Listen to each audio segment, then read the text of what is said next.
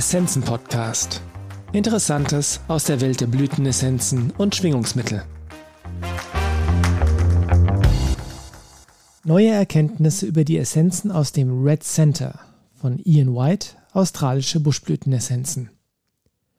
Bei meiner letzten Reise ins Red Center, das rote Zentrum Australiens, traf ich auf ein sehr trockenes Land inmitten einer langen Dürre.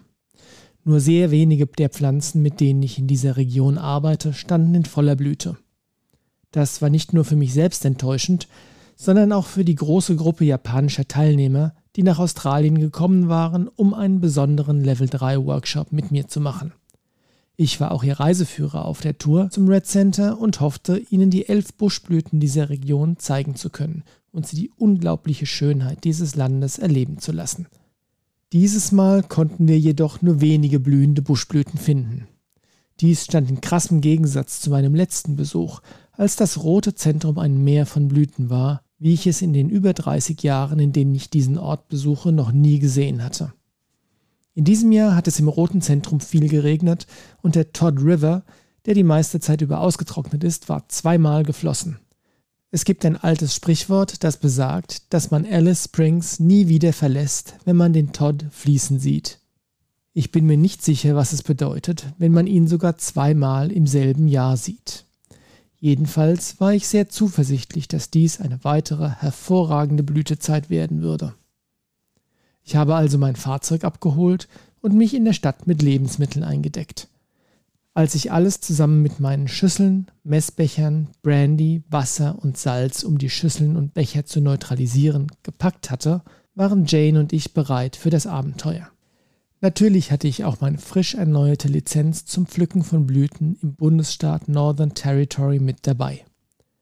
Es war drei Jahre her, dass ich das letzte Mal hier war, vor allem wegen all der Reisebeschränkungen, und ich brannte darauf, wieder mit allen meinen Blüten in Kontakt zu kommen. Leider war das Land sehr trocken. Das Wasser der früheren Regenfälle war längst versickert und ich musste sehr lange suchen, um einige der Blüten wie Bluebell und Stirred Desert Rose zu finden.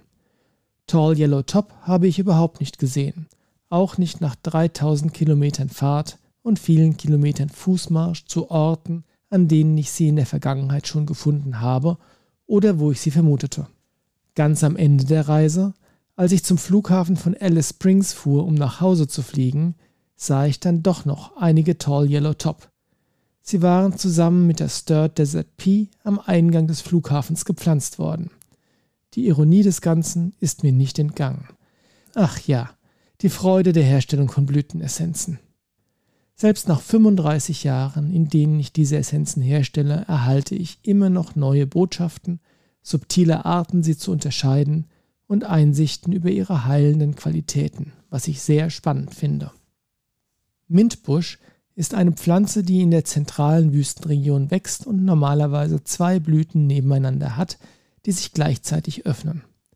Die Botschaft darin ist, dass wir auch bei großen, läuternden Ereignissen mit viel Aufregung immer spirituelle Unterstützung um uns herum haben, einschließlich natürlich unseres Höheren Selbst.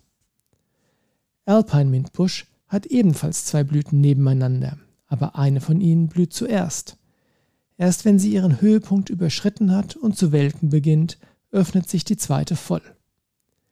Die wichtigste positive Wirkung der Alpine Mintbush Essenz ist die emotionale und mentale Unterstützung von Betreuungspersonen, die sich um kranke oder gebrechliche Menschen kümmern. In Zeiten der Trockenheit sind die Blüten der Stirred Desert Rose sehr schwer zu finden. Ich dachte, ich hätte eine wunderbare Ansammlung von über 100 blühenden Sträuchern entdeckt, aber bei näherer Betrachtung handelte es sich um eine andere Art dieser Pflanzenfamilie. Keiner der Büsche besaß die klassischen schwarzen Punkte, die man auf den Blütenblättern und Stängeln findet, und daher konnte ich sie nicht verwenden. Nach dieser Enttäuschung und nachdem ich an den üblichen Orten, die ich aufsuche, keine blühende Stirred Desert Rose finden konnte, hatte ich das große Glück, in einem neuen Gebiet genau einen Busch zu finden. Er hatte eine offene Blüte und eine Reihe von Knospen. Aus Erfahrung weiß ich, dass sich diese Blüten normalerweise nicht vor dem späten Vormittag öffnen. Würde sie sich noch an diesem Tag öffnen oder erst morgen?